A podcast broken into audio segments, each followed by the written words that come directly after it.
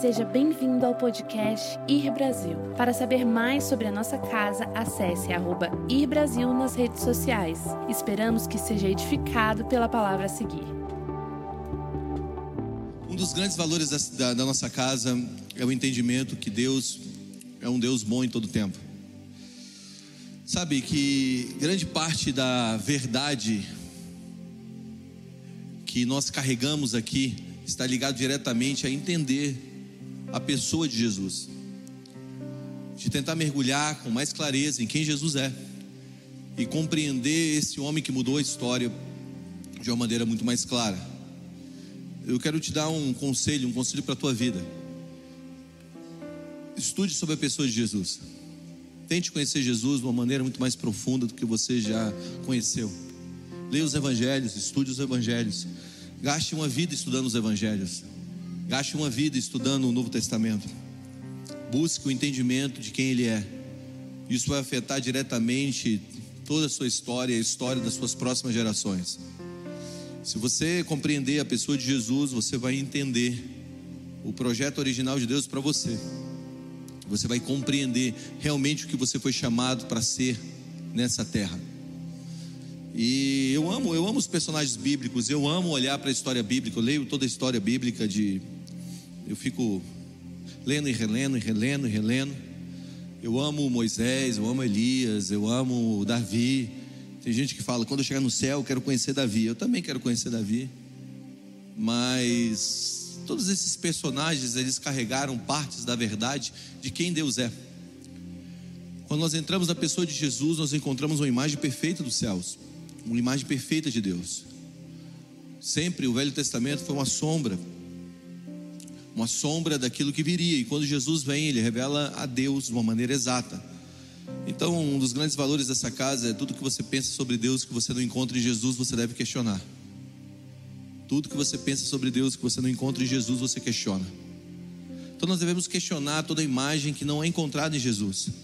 E hoje existe tanto vento de tanta coisa falando sobre Deus, que Deus é isso, que Deus é aquilo, que Deus é aquilo outro, que esse é Deus, que Deus não faria isso, que Deus não agiria dessa maneira, que Deus age dessa maneira, que Deus não age daquela maneira. E é verdade, se você ler Jesus, você vai entender como Deus age. Jesus é a perfeita imagem de Deus. Então, muito das no, da, da nossa crença hoje está sendo fundamentada em cima de uma imagem que não é o próprio Cristo. E hoje eu quero começar a quebrar um paradigma aqui. Eu quero começar a trazer uma plataforma para a gente entrar numa série que a gente vai entrar, que vamos mergulhar no mês que vem, que, que é sobre a pessoa de Jesus. Nós vamos falar muito sobre a pessoa de Jesus, nós vamos detalhar a pessoa de Jesus. Eu fiz uma série no meio da pandemia chamada Fator Cristo. Alguém já ouviu essa série? Se você não viu, quero te encorajar a entrar no YouTube e ver essa série. Foi uma série muito legal. Mas eu quero mergulhar ainda mais fundo na pessoa de Jesus. Por quê? Porque antes de haver um comportamento, existe uma crença. Todo o nosso comportamento é fundamentado pelas nossas crenças. As nossas crenças geram um comportamento. E antes de haver uma ação, existe um pensamento. Na verdade, as crenças formam os nossos pensamentos, os nossos pensamentos formam o nosso comportamento. Se as nossas crenças são erradas, o nosso, nosso pensamento se tornará fundamentado em um lugar que não é certo. E a consequência disso é gerar um comportamento errado. Sabe, existem pessoas que têm buscado Deus em tantos lugares que realmente Ele não está, porque a crença está errada. Então, quando você muda uma crença, você muda um pensamento e você reedita um comportamento. Então, Deus está nos chamando hoje para reeditar a maneira como nós pensamos sobre os nossos dias, como Deus vê os nossos dias, como Deus vê a maneira ao qual nós somos chamados para viver. Sabe, se você segue uma imagem mental, você vai criar um plano. Mas se você segue uma imagem dos céus na sua mente, então Deus criará o plano para você. A grande verdade é que muitas vezes nós estamos seguindo uma imagem mental baseada em experiências e em fatos da nossa história que formou a nossa maneira de pensar, que formou a nossa crença. E isso tem gerado um plano para a nossa vida. Então a gente pensa mais ou menos assim: o nosso cálculo funciona assim: olha, eu, eu acredito pela experiência que eu tive, eu não estou aqui para dizer que a tua experiência não é importante, mas ela é muito menos importante que a palavra de Deus para você. Então, quando você pensa a partir das suas experiências, isso cria um plano. Mas quando você entra na palavra de Deus, quando você começa a ter uma imagem do céu na sua mente, o que é a imagem do céu na sua mente? É uma palavra de Deus fundamentando o teu pensamento. Agora Deus começa a criar um plano para você. Então, mais forte do que você ter um, um, um, um plano para a tua vida é você se submeter num plano que Deus tem para você. Você está aí? Então os nossos pensamentos precisam voltar na palavra. Muitas vezes nós estamos tentando montar um quebra-cabeça com a capa diferente. Presta atenção, você, o seu design original veio do céu. Você veio do céu. Deus te desenhou. Quem te desenhou? Deus. E muitas vezes nós estamos tentando montar o quebra-cabeça da vida, na nossa história, com a capa de um quebra-cabeça diferente. Já viu quando você pega um quebra-cabeça? A Mara comprou um, um tempo atrás, um de X mil peças, está lá do mesmo jeito. Ela abriu, nós vamos montar um quebra-cabeça nessas férias. A gente encontrou quatro peças. Quatro peças do quebra-cabeça, desistimos de montar o quebra-cabeça. Mas quando você tem um quebra-cabeça e a capa é diferente, o que significa? Significa que você está se esforçando para montar uma vida fora do padrão, que nunca vai se encaixar, vai sobrar peça, ou vai faltar peça. Eu e Alessandro, nós tínhamos um amigo da nossa infância, na nossa, na verdade, adolescência, chamado Fofolete. O apelido dele era Fofolete. Eu não me pergunto o nome dele, porque todo mundo tinha apelido na quadra. Então eu conheço meus amigos tudo por apelido. Tinha o Fred Meleca. E aí o Fofolete uma vez desmontou, ele tinha um Fusca, ele desmontou o motor do Fusca, montou o motor e sobrou peça. E quando sobrou peça, ele diz o seguinte: reinventei o carro. Eu sabia que esses caras estavam enganando a gente, botando peça demais para fazer o valor do carro aumentar. E quando ele está indo, subindo aqui a subida do Torto aqui em Brasília, no final da Asa Norte de Brasília, você que não é de Brasília, que está assistindo a gente online, no final da Asa Norte de Brasília ele tem uma subida, e ele está subindo, ele tem uma descida, depois tem uma subida do Torto. E quando ele está subindo, o motor explodiu. Blow! Por quê? Porque ele, ele quis reeditar o motor do Fusca dele. E muitas vezes a gente está dessa maneira, a gente está tentando construir a nossa vida e pensar a nossa vida diferente da história, porque a nossa perspectiva de vida está fundamentada em experiências que nós tivemos e não na palavra que Deus nos deu. E uma das coisas mais fortes que você pode ter na vida e carregar na tua vida é a palavra de Deus no teu coração. Passará céus e terra, mas as palavras deles não irão passar. E a nossa perspectiva muitas vezes é diferente da perspectiva de Deus. Quando eu namorava com a Mara, eu era tão quebrado que eu latia em casa para economizar cachorro. Pensa num homem quebrado, era eu. A Mara viu o futuro. Eu me lembro uma vez que tinha uma irmã aqui da igreja, que tinha, tinha começado a igreja, e tinha uma irmã aqui da igreja que tinha uma Brasília, uma Brasília amarela, igual a dos mamonas. E eu pedi a Brasília amarela dela emprestada. Só que a Brasília era uma tragédia. Por quê? Porque você tinha que começar a frear aqui para ela frear lá na mesa de som. Então você tinha que fazer o cálculo do freio antes da coisa acontecer. Isso não era bom, só você batia e acabava com tudo. A embreagem, se você, você não sabe que a embreagem é uma coisa que carro tem, você que só dirige carro automático, cresceu na era do carro automático, é um negocinho que você aperta para poder trocar a marcha. e na época, na época eu, essa Brasília era uma Brasília, lógico, né? Não existe Brasília automática, se existe, eu não sei, mas não existe. E aí ela tinha, sei lá, quatro marchas, cinco marchas Brasília. Então a, a, a embreagem era um ferro assim, que não tinha aquele pedalzinho, sabe? se você pisava, você não tinha como dirigir aquela Brasília descalço, senão você furava o teu pé. Então você tinha que ir de tênis, um tênis de sola grossa. E um dia eu passei ali no Lago Sul, tem um negócio, tem um morro lá chamado Morro da Asa Delta, em frente ao deck. E eu vi uma Land Rover parada lá em cima, e um casal olhando o pôr do sol. E eu falei, eu vou fazer isso com a Mara. Pedi a Brasília amarela.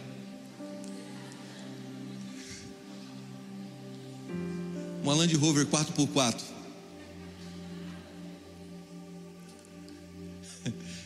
E eu peguei, levei, botei Mara dentro do carro e falei assim: não, vamos dar uma volta. Você saiu com perfume que era o cheiro da gasolina do carro, porque o carro jogava fumaça para dentro. E aí eu peguei e saí dirigindo essa Brasília, botei ela, cheguei lá no Morro das Adeltas, botei a primeira e. Subi com a Brasília até lá em cima. Eu não sei nem como a gente chegou lá. Só sei que eu consegui botar uma Brasília. Você vê como eu sou bom de roda, André. Consegui botar uma Brasília amarela em cima do Morro das Adeltas. E falei assim: agora nós vamos ver a vista, Mara. Você está louco? Nós vamos morrer. Como é que a gente desce daqui? Na hora que eu comecei a subir, ela já começou: Meu Deus, meu Deus, meu Deus. E quando eu cheguei lá em cima, eu, eu, eu falei assim: Não, fica tranquilo, tudo que sobe desce. A minha perspectiva era de uma imagem de um carro parado lá em cima. A perspectiva da Mara, que era certa, ela tem que estar certa. Mulher feliz, vida feliz. Mas ela estava certa. Era de uma Brasília sem freio em cima de um monte. E agora para descer, não, não, a gente não vai conseguir descer daqui. Sem descer o carro vai capotar, a gente vai cair dentro do lago, vai morrer. E eu, eu falei, não, calma, não, calma, a gente vai conseguir, só curte a vista. Não tinha mais vista. Sabe, o dia virou noite, mas no final do dia virou noite. Então a perspectiva dela era uma perspectiva que a gente ia cair dentro do lago e ia morrer. E eu estou dizendo: não, não, não, não, presta atenção. Eu vi um carro aqui em cima, só que eu não falei qual era o carro, mas eu vi um carro aqui em cima, vai dar tudo certo. Eu me lembro que eu embiquei a Brasília para descer. Meu Deus, vai capotar, cala a boca, cala a boca. Que o medo já estava me contagiando. Conseguimos descer. Quando a gente bateu lá embaixo, eu não falei para ela, mas eu orei, dizendo: Deus, obrigado pelo livramento. Ainda que eu passe pelo vale da sombra da morte. Mas a verdade é que as nossas, as nossas expectativas, ou melhor, a nossa perspectiva sobre aquilo era totalmente diferente. A minha se tornou igual a ela quando eu cheguei lá em cima do monte. Mas antes de subir, a minha perspectiva sobre aquilo era totalmente diferente. Não sei se você já teve uma perspectiva por algo que foi diferente da perspectiva da pessoa que estava com você. E muitas vezes eu penso que a nossa perspectiva de dias, de vida, é totalmente diferente da perspectiva de Deus para conosco. A maneira que a gente enxerga, muitas vezes é a maneira como Deus não enxerga aquilo. E hoje eu quero falar para vocês como Deus conta os nossos dias, como Deus conta a nossa história, como a sua história é contada no céu, como a sua vida é contada diante de Deus. Porque muitas vezes nós estamos achando que a nossa vida está sendo contada, os nossos dias estão sendo contados diante de Deus de uma forma que Deus não conta os dias. Você sabe que a, que a matemática de Deus é totalmente da nossa, diferente da nossa matemática. Lá no reino de Deus, no reino que você pertence, o menor é o maior, o último é o primeiro. O menor, aquele que serve é maior do que qualquer outro. A matemática de Deus é diferente. E muitas vezes nós estamos processando os nossos dias e a nossa vida não na matemática dos céus. E hoje eu quero levar você a entender como Deus conta os nossos dias e como Deus conta a nossa história. Qual é a perspectiva de Deus para a sua vida e para a minha vida? Porque tem muita gente aqui que está andando condenado, frustrado, que está muitas vezes preso porque ainda não entendeu a conta de Deus, o diário de Deus a seu respeito. Por isso eu quero ler alguns textos para você. Primeiro texto, está lá em Gênesis capítulo 18. Abra comigo em Gênesis capítulo 18. Nós vamos ler muita Bíblia hoje, tá ok? Gênesis capítulo 18, versículo 9. Se você não trouxe a Bíblia para a igreja, senta do lado de um crente aí, porque você vai precisar da Bíblia.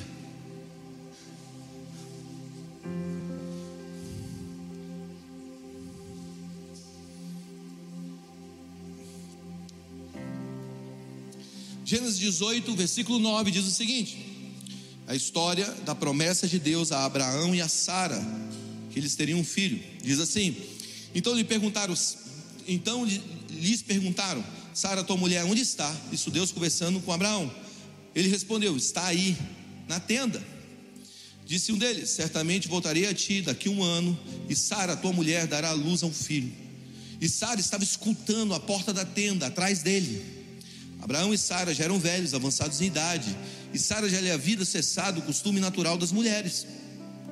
Riu Sara no seu íntimo, dizendo consigo mesmo: Depois de velha, e velho também o meu senhor, terei eu ainda o prazer de ter um filho?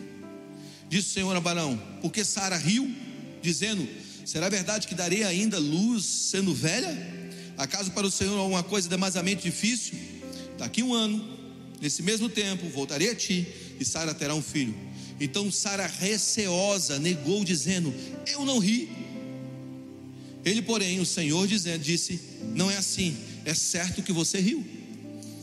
Essa é a história contada em Gênesis 18, 9 a 15. Deus aparece para Abraão, faz uma promessa a Abraão e a Sara, que eles teriam um filho. Sara está dentro da tenda. Ouve Deus falando com Abraão e disse assim: é, Esse negócio não vai acontecer. E começa a rir no íntimo dela. Deus vira e diz: Olha, por que você está rindo, Sara? E Sara diz: Eu não ri, não. Agora, tem gente que é assim com Deus, né? Agora, vá comigo para Hebreus capítulo 11, versículo 11. Hebreus 11, 11. Hebreus 11 é a galeria dos heróis da fé. São os homens que viveram por fé e andaram por fé, ok? Diz assim, Hebreus 11, 11. Pela fé, pelo quê? Diga fé. Pela fé também, a própria Sara recebeu o poder para ser mãe. Não obstante, no avanço da sua idade, ou não crendo, ou não fundamentada no avanço da sua idade, pois teve por fiel aquele que lhe havia feito a promessa. Ou, ou, ou, pem, pem, pem, luz vermelha. Por quê? Porque parece que o texto de Hebreus capítulo 11, versículo 11 é uma contradição do texto de Gênesis capítulo 18. Gênesis capítulo 18, a narração do texto de Gênesis 18 diz que quando Sara ouviu, ela duvidou. Mas quando nós vamos para Hebreus capítulo 11, versículo 11, diz que pela fé também a própria Sara recebeu poder para ser mãe, não considerando o avanço da sua, da sua idade, pois teve por fiel aquele que havia, havia feito a promessa. Então, fica comigo. Parece que são dois, dois, dois textos que se contradizem, sendo que a mesma história, mas a verdade é que o diário de Deus é diferente do nosso diário. Deus escreve a história de uma maneira diferente. O que significa? Significa que a mesma história, reescrita depois do arrependimento, que é gerado pela fé, é a verdade do diário de Deus ao nosso respeito. Significa que você pode ter vivido uma vida caída, quebrada, destruída. Você pode até ter duvidado de Deus, mas uma vez se lembrando de Deus, Deus irá reescrever sua história diferente daquilo que você viveu. Deus conta os seus dias, não pelas suas quedas, Deus conta os seus dias pela fé que você teve. A conta no diário de Deus não é aquilo que eu vivi em queda, mas é aquilo que eu vivi em arrependimento pela fé no Cristo que morreu por mim. E eu amo isso, por quê? Porque a nossa história está sendo reeditada a todo tempo pela fé que nós temos em Cristo. Então, Deus está nos chamando, não para contarmos a história da nossa queda, mas contar a história da nossa ressurreição em Cristo. Sara, sabe, Sara recebeu o poder quando considerou fiel aquele que prometeu. Sara tinha um papel de confiar na palavra que Deus disse. O que significa? Significa que nosso papel é acomodar a palavra que Deus nos deu.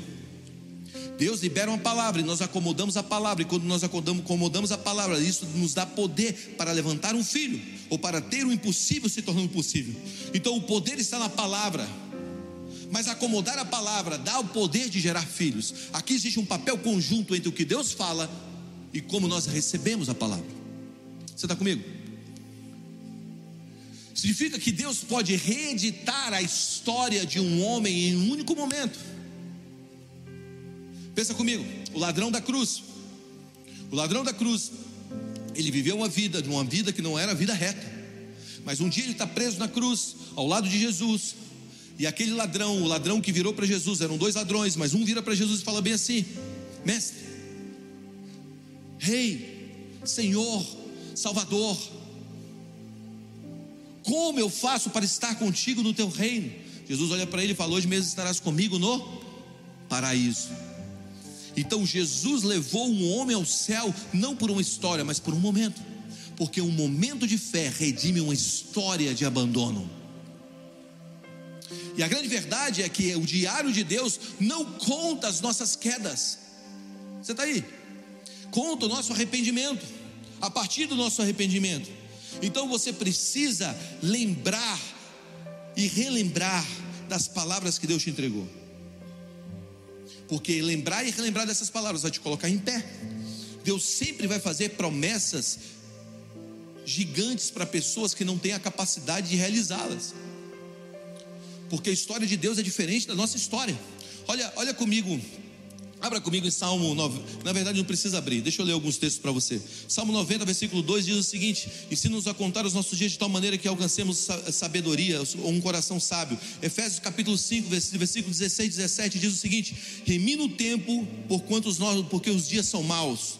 Por isso, não sejais insensatos, mas entendais quais seja, qual é a vontade de Deus para convosco. Joel capítulo 2, versículo 25 diz o seguinte: Restituirei os anos que foram consumidos pelo gafanhoto, pelo devorador, pelo consumidor ou pelo pulgão, pela lagarta, o meu grande exército que enviarei contra vós. Salmo 90, 12 diz: o salmista afirma que quando aprendemos a contar os nossos dias, nós alcançamos sabedoria. Significa que existe um Deus que pega a nossa história, os nossos dias e conta eles de uma maneira diferente. Ele conta de uma maneira redentiva. Deus está redimindo nossa história. Amém. Diga amém. Hebreus capítulo 10, versículo 17. Diz: Jamais, diga jamais.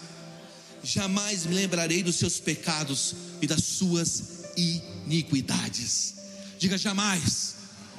Deus jamais se lembrará dos teus pecados e das suas iniquidades. Quando? Quando você entender que a fé no Filho de Deus tem a capacidade de, resumir, de redimir uma história de queda. Então Deus não está olhando para você segundo a sua queda, Deus está olhando para você segundo as promessas e o arrependimento em fé que você tem tido. Amém. Agora abra comigo em 1 Reis, capítulo 6, versículo 1.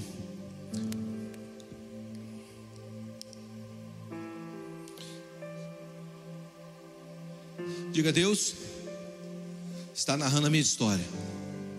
No diário de Deus, a minha história é diferente.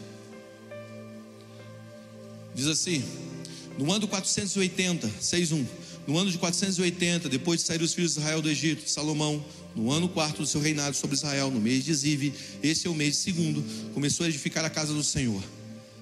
Fica comigo. Agora vai para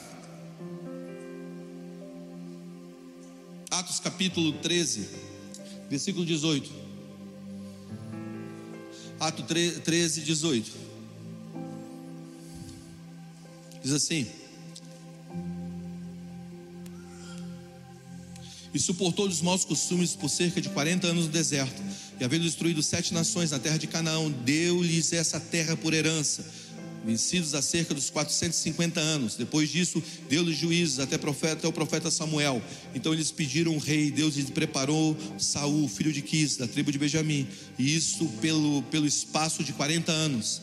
Tendo tirado esse, levantou-se o rei Davi, no qual também, dando testemunho, disse: Achei Davi, filho de Jessé, segundo o meu coração, que fará toda a minha vontade. Agora, agora presta atenção nisso. Essa, essa parte dessa pregação até avisei a Monique, saiu de uma conversa que eu tive com ela. Quando você bate 1 Reis capítulo 6, versículo 1, você vai ver que a medida de tempo do reinado, olha que interessante isso, do reinado, do tempo do deserto, do reinado de Samuel, dos 450 anos entre o deserto e o reinado de, a chegada de Samuel, 40 anos do reinado de Saul, 40 anos do reinado de Davi, 3 anos antes da construção do templo. Segundo o registro de 1 Reis, capítulo 6, versículo 1, é de 450 anos, ou melhor, 480 anos, não é isso? Calma aí. Está aí atrás? 480 anos ok? Mas segundo o registro de Reis, ou melhor, de, de, Atos capítulo 13, quando você soma os 40 anos do deserto, os 450 anos até Samuel, os 40 anos do reinado de Saul, os 40 anos do reinado de Davi, os 3 anos até começar o templo, dá exatamente 573 anos. Então, Primeira Reis é 480, mas há uma diferença de 93 anos entre o, entre o texto que diz em Primeira Reis e o texto que relata o mesmo fato em Atos. Por que existe 93 anos? Porque Deus soma as coisas de uma maneira diferente. Diz, diz, diga comigo, a matemática de Deus é diferente. Creio que a resposta para essa pergunta pode mudar as nossas vidas para sempre. A diferença de 93 anos pode ser encontrada no livro de Juízes. Depois você pode pegar tudo isso aqui, ouvir novamente e fazer os cálculos. No tempo dos juízes, temos relato de cinco ocasiões em que o povo de Israel, cinco ocasiões, o povo de Israel desviou do Senhor e começou a adorar ídolos, e por causa disso caíram debaixo de opressão. O primeiro está lá em Juízes capítulo 3, versículo 8. Eles serviram a Cussã por oito anos. Depois vem um segundo tempo de 18 anos, servindo a Eglon, Juízes 3, 14. Depois um outro tempo de 20 anos, servindo a Jabim, Juízes capítulo 4, versículo 2 e 3. Depois um outro tempo de sete anos serviram a Median, Juízes 6, 1. Depois um novo tempo de 40 anos servindo os filisteus, Juízes 13, 1. A soma total desses todos esses anos dá exatamente 93 anos. O que significa? Significa que se nós somarmos cronologicamente o tempo em que Israel ficou longe do Senhor, sob o domínio de outros, de, servindo a outros deuses, Deus não computou na sua agenda. Significa que a cronologia de Deus, o diário de Deus, não é pelo tempo que você andou afastado, mas pelo tempo que você andou em fé nele. Significa que Deus está processando a sua história, não pela tua queda, mas pelo tempo em que você voltou para Ele. Por isso, nós voltamos a Atos capítulo 17, versículo 20, que mas Deus, não levando em conta o tempo da ignorância, mandou agora que todos os homens se arrependam. Deus não está olhando para você segundo a sua queda. Deus não olhou para todos os homens na Bíblia segundo o tempo de ignorância, segundo tempo de, de, de, o tempo que você ficou perdido. Vamos lá, gente. Você acha, você acha que você que você é, é, é, é, fruto é fruto de um estupro? Não, você é fruto da vontade de Deus. Você acha, você acha que a tua história hoje é porque o teu pai é, é essa desconstrução, essa desarmonia, na verdade é esse, essa falta de equilíbrio. Você acha que Deus está te medindo pela tua falta de equilíbrio? Não. Deus tem um design original para você. Se você pegar todos os livros da Bíblia que foram escritos por homens que mataram outros homens, você vai arrancar grande parte desse livro. Na verdade, você vai arrancar os cinco primeiros livros da Bíblia, você vai arrancar todos, todos os salmos belos que Davi escreveu, você vai arrancar todas as cartas pastorais, todas as cartas doutrinárias do apóstolo Paulo. Todos os homens mataram outros homens, e Deus está olhando para esses homens não segundo o estado da queda, mas segundo o estado da fé. Deus não está te medindo pela tua queda, Deus está medindo pela fé pela fé que você tem nele. Sabe por que você está andando condenado? Porque ainda você não entendeu como Deus conta os seus dias, como Deus conta a tua história. Não, aquele garoto é perdido. Não, aquele é meu filho. A história dele não está escrita a partir da ignorância, mas a partir da fé. Gabriel, quando estava fazendo a transição, ele leu um texto aqui de Romanos capítulo 10, versículo 9, que diz que com a boca nós confessamos a respeito da salvação e com o coração nós cremos, fé, a respeito da justiça. Significa que existe uma justiça, uma fé na justiça que justifica. O nosso problema é que nós estamos medindo a nossa vida segundo aquilo que nós podemos fazer e não segundo aquilo que Cristo fez. A religião diz: você faz e você conquista. O Evangelho diz: Cristo fez, por isso eu conquisto. Por isso eu tenho. Nós estamos medindo força contra o sacrifício de Jesus. A nossa história, o diário da nossa vida não tem sido medido segundo a fé. Por isso você anda condenado, cansado, sobrecarregado. Eu conheci um homem nascido de mulher, de uma mulher virgem, chamado Jesus Cristo, que diz: A tua história é minha história, e a minha história é a tua história. Então a tua vida é minha vida, e a minha vida agora é a tua vida. Qual é a tua vida? A vida talvez de um homem perdido, cansado, um homem que não deu certo em muitas coisas, um homem que não conheceu o pai, um homem que o pai foi um abusador, que o tio foi um abusador. Sabe, então você você está aqui hoje totalmente desfigurado, descalicaturado, tentando agradar a Deus com seus jejuns, com as suas orações, e Deus está dizendo: ei, para eu quero que você jejue, eu quero que você ore, porque isso é uma disciplina da fé cristã. Mas isso não tem a ver com me agradar. A única coisa que eu quero que você tenha é a fé que eu sou o teu pai, a fé que eu sou o teu irmão mais velho. Porque Deus está escrevendo a história diferente do que você vê. O que está sendo computado no céu?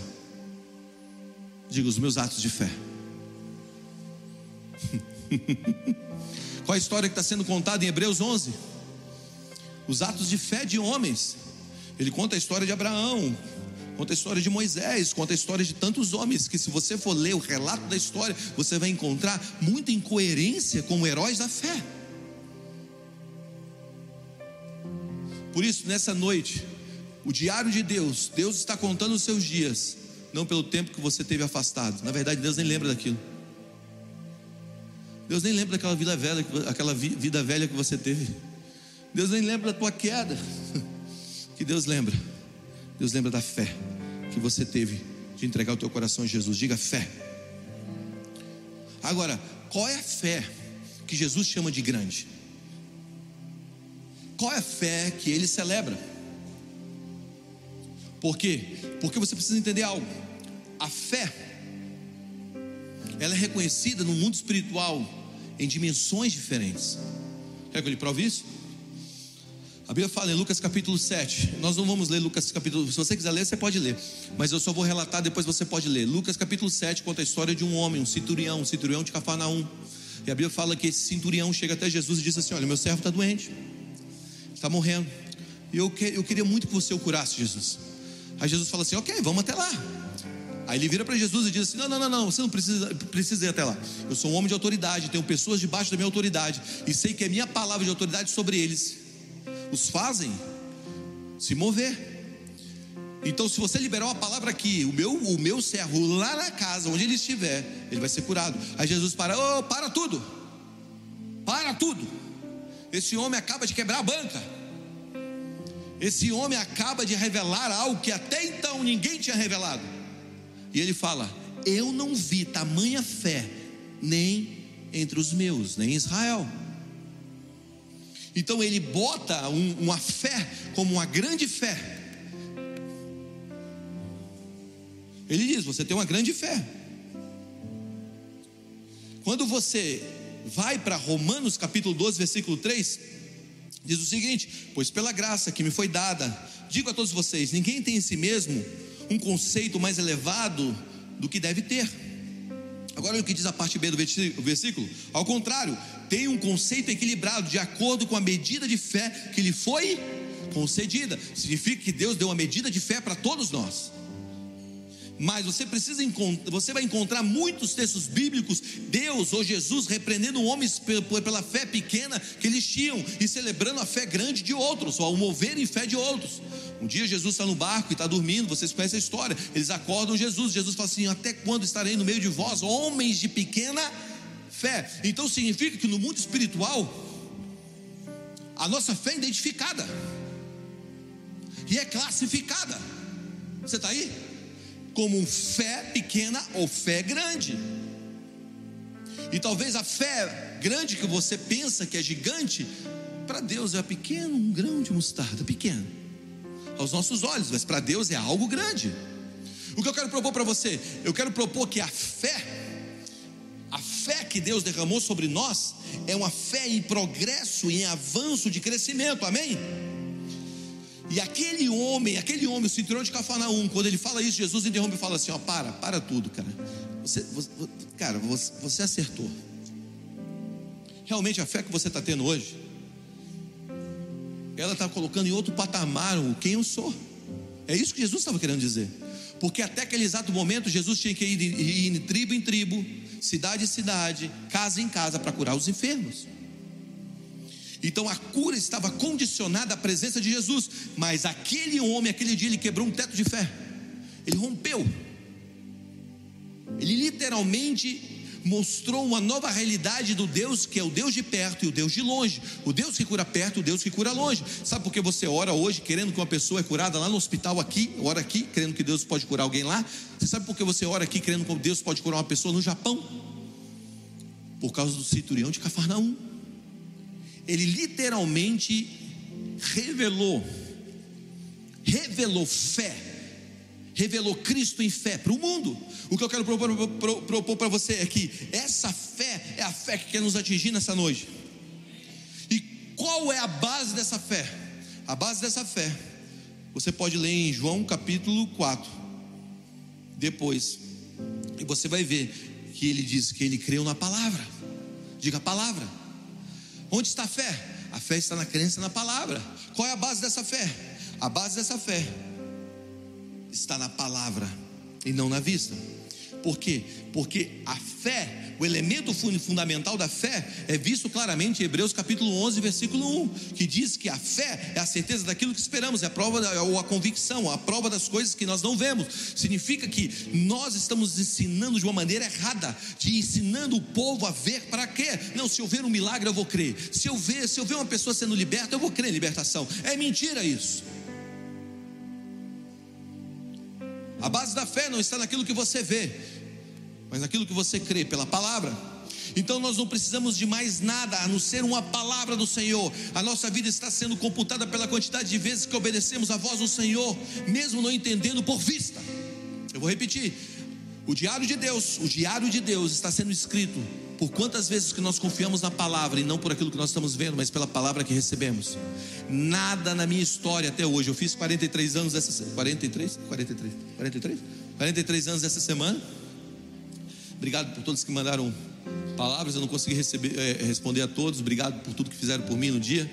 Só tenho que agradecer. Sou muito honrado, muito feliz de ter vocês como ovelhas.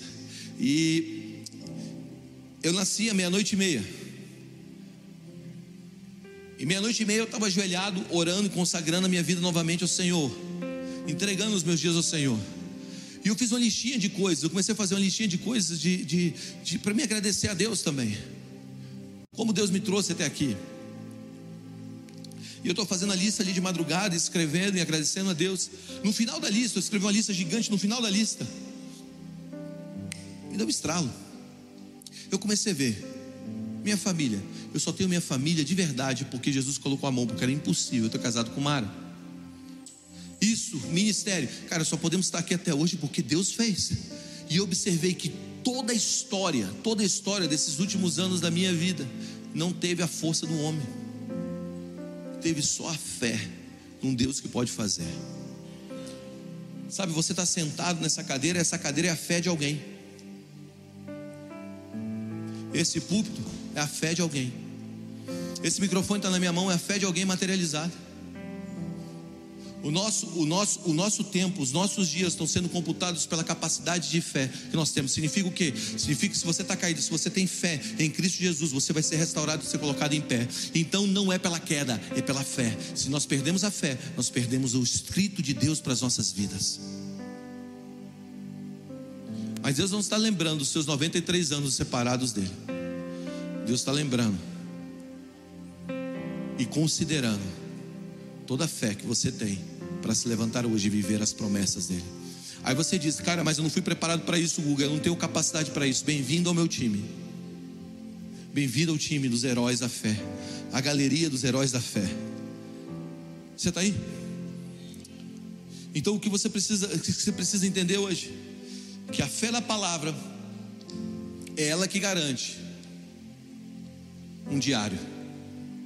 Talvez você está lendo a tua história e relendo a sua história, segundo todas aquelas coisas ruins que você praticou. Vamos lá, pensa na coisa mais feia que você fez na tua vida, que nunca você contou para ninguém. Aquela coisa que você joga naquele quarto escuro e você nunca mexe, porque você tem uma baita vergonha daquilo, ou você tem uma baita dor daquilo. Deus não se lembra disso. A memória de Deus não está nisso. A memória de Deus está naquele dia que você disse: Jesus, Tu és o meu Salvador. Eu vivi uma vida para mim, mas a partir de agora a minha vida é tua. Todos os dias que eu passei longe de Ti, me perdoa. O diário de Deus começou a ser escrito. Fé, fé em mim, fé para o próximo passo, fé para se mover, fé para existir, fé para crer na mudança, fé, fé, fé, fé, fé, fé, fé.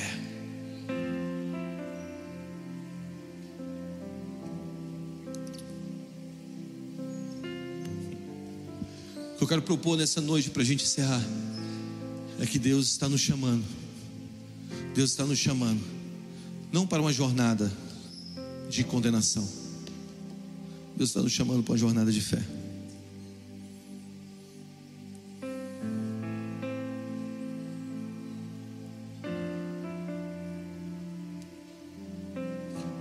Disse, há um tempo atrás, será que Jesus consegue me perdoar? E ele me contou uma das histórias mais horríveis que eu já ouvi. Eu disse para ele: será que a obra do pecado é mais forte do que a obra da cruz? Ensina-me a contar os meus dias, Salmo 90, 12, para que alcance sabedoria. Será que a tua queda é maior do que a cruz?